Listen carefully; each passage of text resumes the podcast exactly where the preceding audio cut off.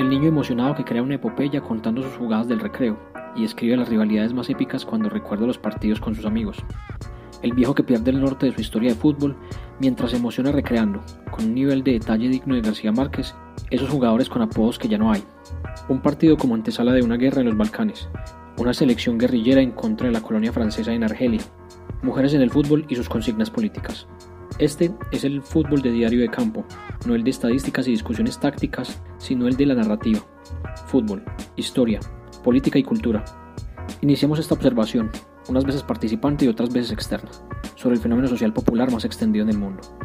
Mi nombre es Steve García, un politólogo que aún no se decide si le gusta más el fútbol o lo que éste genera. Mi nombre es Manuel José Ocampo, abogado que desde niño soñó la vida en estadios y por eso no puede parar de hablar de fútbol.